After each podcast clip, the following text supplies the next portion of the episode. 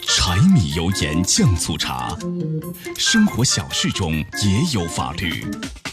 法律身边事，说说说说你身边的法律。法律身边事儿，说说你身边的法律。好，接下来我们进入到法治在线的法律身边事儿。我是主持人高爽，继续在直播室向您问好。现在啊，大家是手机不离身，是吧？但是这样的习惯呢，其实可能会带来一定的风险。就在你使用手机的时候，你的位置其实已经暴露了，绝不是危言耸听啊，其实是非常危险的，呃，容易被一些别有用心的人所利用。那今天我们就讲讲这个手机定位的一些风险以及怎么样去防范。就这个话题，我们请到了南京市秦淮公安分局双塘派出所的厉伟警官，厉警官您好。哎，主持人您好，欢迎您做客节目。其实有不少这样的案例啊，这个黑客，那网络黑客，手机定位然后找人诈骗的啊，啊，也有一些因为这个定位以后哈，就是他出轨的行为曝光的。当然这个是好事儿，后一个前一个风险就很大了啊。您给讲讲，据说有一个简单的方法，可以通过微信来知道对方所处的位置。通过微信啊，我们也是可以通了解到这个对方这个实时的位置，非常简单，我们只需要让对方。实时拍摄一张自己周边景色的照片，哎，无论是什么照片，将这照片发给我们，可以选择原图发送，也可以选择压缩发送。哎，我们长按保存图片，将这个图片存入手机相册里面，然后我们打开手机的相册，找到刚刚我们保存的这张图片，点击这个图片右上角显示这个详细信息，我们即可查看这张图片的拍摄位置。我们手机里面自带的地图。也会显示这张照片所在的位置。如果这个位置不够清楚，我们可以利用手机百度啊、高德等一些地图软件啊，进一步将这个地址输入到搜索框里面，点击搜索就可以找到这张照片对应的位置。这样，对方拍摄这张照片时所在的位置就完完全全暴露在我们眼前了。嗯，呃，不一定要对方马上拍，就是他发到朋友圈里的照片，其实你也可以把它啊保存下来，然后采用这样的方式来判断他此刻在哪儿，是这个道理吧？是这个道理，因为现在这个苹果手机和安卓啊，其实都有定位的功能，就是 GPS 是吧？啊，它可以把我们那个照片儿，就是你开了一个定位系统以后，你拍的那个照片儿，它底下会有一行小字，是在什么什么地方，非常清楚。这个呢，其实有好处，你旅游的时候你拍一下，似乎呢能永久的记忆，是吧？这个因为有些景点可能你记不住，这个也很好回忆回忆。但是从另一个角度来看，也泄露您此刻在哪儿，告诉小偷我不在家。是不是？这个就是双双刃剑啊，有好的有不好的。这个是通过微信的方式就可以，因为微信它无论你是发哪一种，是压缩图还是呃不压缩发原图，你发过去以后，它都能从你那个照片里头就判断你是什么样的位置。呃，通过微信还有其他方式吗？手机还要通过哪儿能判断一下？就只要是照片也能判断吗？您给我们讲讲。只要是收到的图片，我们是都可以确定它的位置。比如他发到朋友圈的，或者说发到一些其他的一些自媒体、社交媒体上的。嗯。因为这个，当我们在手机里面打开这个保存这个位置的选项，这个时候，所有你当前拍照的时候，这个位置的信息就已经记录到了这张照片里面。这张照片无论通过什么方式，嗯，发送哪里，放到哪里，这个位置的信息会一直伴随这张图片一起。啊，然后当我们把这张保存的时候，我们手机自然而然读取了这些信息，所以位置信息就这样判断传播开了。哦，就无论是微信还是其他自媒体，我把那个照片发到哪儿，它实际上那个定位系统信息就在那个照片里头，是吧？底下会显示，然后可以判断。啊，那这么危险的话，因为一开始节目我们讲了，有可能就别有用心的人，哎，可能会借此我来判断，比如说有绑架的。有欺诈诈骗的，或者比如说这个我要我要去这个借钱不还的人都要找他，有好有不好，但我想可能风险会更大，特别是寻仇的这个绑架的可能会更多一些。这么危险，怎么样能够防范一下？我把那个定位能不能关掉就好一些？这个其实是可以关掉的，而且非常简单。关闭这个选项的位置是在苹果手机的系统设置里面，在一个叫隐私选项，然后我们选到。进入相机，嗯，然后选择这个永不，就是位置信息选择永不，这样我们就可以把这个相机使用定位这个功能永久的给它关掉了。那你关了以后，就拍照片不会显示是什么地方，就没有办法通过您说的方式把那个照片判断一下，放到那个地图里去看一看，它此刻在哪个点位，是吧？这个没法。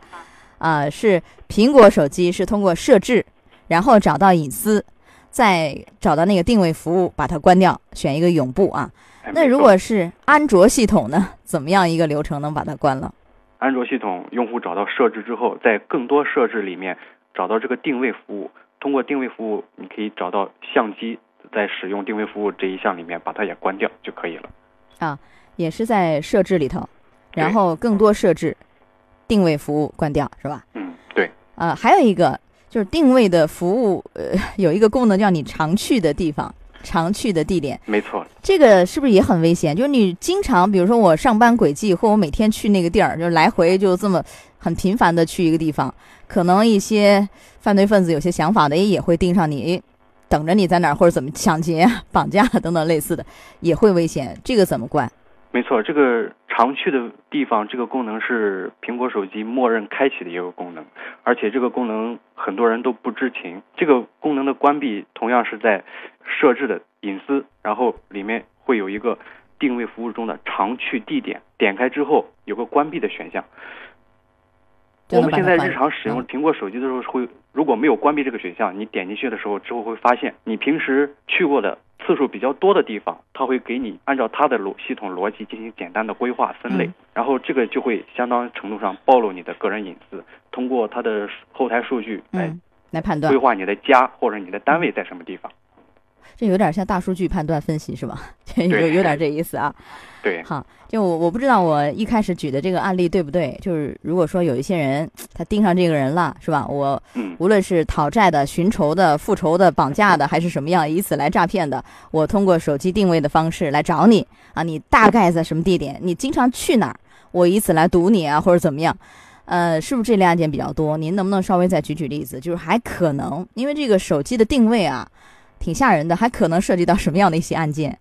手机的这个定位无非是两种定位，一种是手机本身自带的这个 GPS 这个功能来定位，再有一种就是手机这种蜂窝网络利用基站进行定位。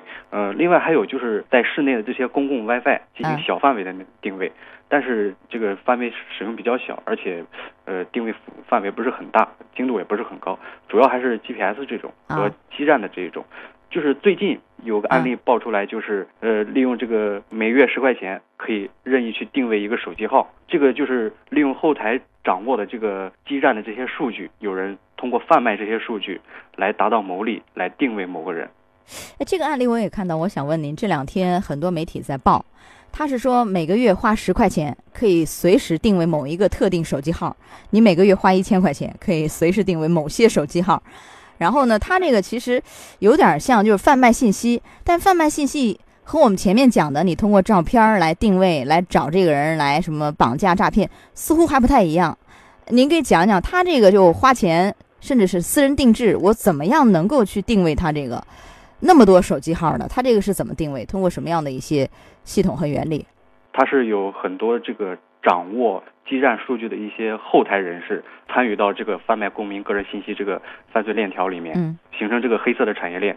部分有需求的人在网页上或者在这个其他的一些网站上看到了这这种非法的链接，然后进去之后输入了这种业务，可以通过基站数据进行交叉定位，对于这个手机的定位是非常准确的。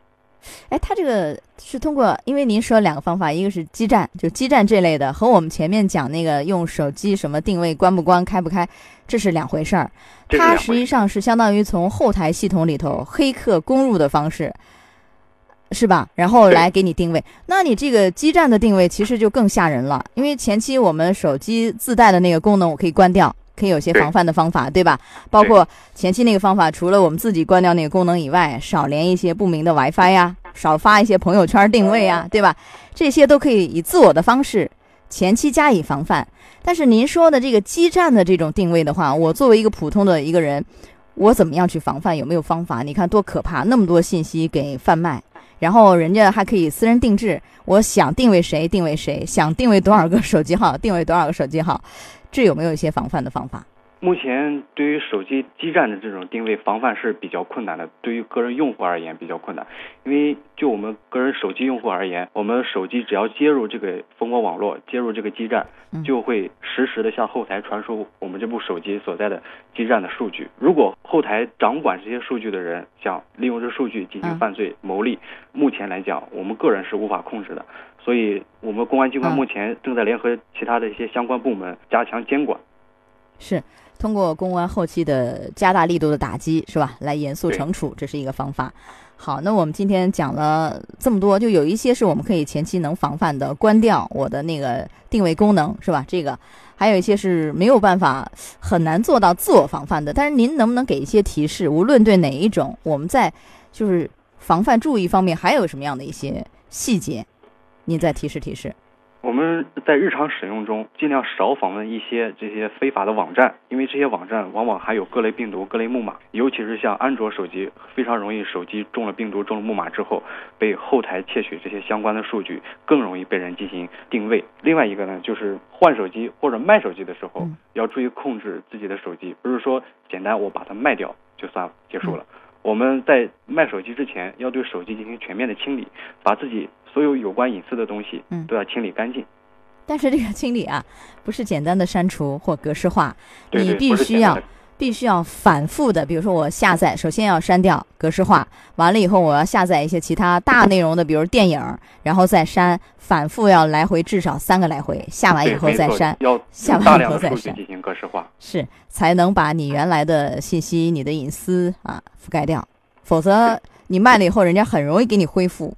那就很危险，是这样的，对吧？啊，还有一些，因为现在这个安装软件，大家下软件很频繁，他会就是问你要不要一些什么获取地理信息啊，啊，要不要授权，这个一定要慎重。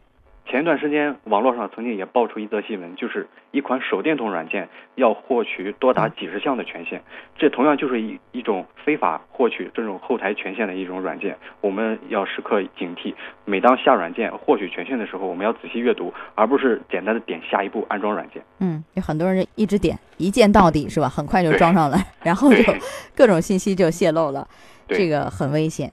就大家平时一定要防范意识，包括无论你手机病毒、钓鱼网站这个层出不穷，你唯一能做的就是收起好你的好奇心，不要见着就点这个链接啊，是非常危险的。完了以后不要随意下载软件，包括那个 WiFi，很多人那个 WiFi 他不喜欢关，到了哪儿，因为到家到办公室哪儿都自动就上了，自动就连了，所以一直也开着。但问题是你一直开着，你走到哪儿，无论饭店还是哪儿，都有那些。没有密码的你就登录上去了，这个危险吧，李警官？这个也是蛮危险的。手机 WiFi 这个软件硬件在不使用的时候，它同样也是会探测周围的 WiFi。很多犯罪分子就设置一些没有密码的公共 WiFi，当手机探测到之后，它会自动连接，连接之后它会和这个 WiFi 这个路由器进行数据的交换，同时手机的一些信息就已经被泄露出去了。而且像这种公共的 WiFi 很有可能。在你连接的同时，手机被注入了密木马病毒。那呃，前面我们讲的这些方法、这些渠道，容易泄露我们的信息。泄露信息以后，就有可能像您说的，就后面我们讲山东那个案件，首先它是贩卖信息，这是第一步，然后后期通过基站的方式来给你定位，是吧？是一步一步走到那一步，就更危险的那个定位的问题了，是吗？对。嗯。那这个定位还会引发哪些恶性，甚至是其他一些？呃，很有风险的案件，无论是人身还是财产的损失，您能不能再提一提？像这种恶性的定位，很有可能，比如有商家结仇，这种商业利益上，各个商家之间会利用这种定位进行打击报复。比如，呃，遇到一些商业对手，简单的利用这个电话号码就可以进行定位，就可以对这个人实施比较精准的这种打击报复，这些就是相对危险性比较高的。再一个，利用一些特殊时段的定位，我们可以准确的获知这个人的家庭住址、工作单位以及他常去的一些地方。犯罪分子就可以利用这获取的这些信息，到这些指定的地点、相应的地点实施他们预谋的一些其他的犯罪。嗯，这个还是很多的这种恶性案件，是吧？对。前面我分析的，无论是诈骗还是绑架还是寻仇，是吧？都是有可能的。所以这个大家要小心，保护好信息，该关的你的定位能关，我们自己能做到的，把它做好啊。没错，好，到这儿结束我们的法律身边事儿，也非常感谢立伟警官。好，李警官再见。好，主任再见。法治在线，高爽制作主持。节目收听时间：首播 AM 七零二江苏新闻综合广播十六点到十七点，复播 FM 九十三点七江苏新闻广播二十二点三十到二十三点，次日两点到三点。想咨询法律问题和主持人高爽互动，请下载大蓝鲸 APP 到高爽的朋友圈。节目微信公众号：江苏台法治在线。网络收听方式：江苏广播网三 w 点 vojs 点 cn。智能手机下载大蓝鲸 APP，搜索江苏新闻综合广播法治在线，可随时收听。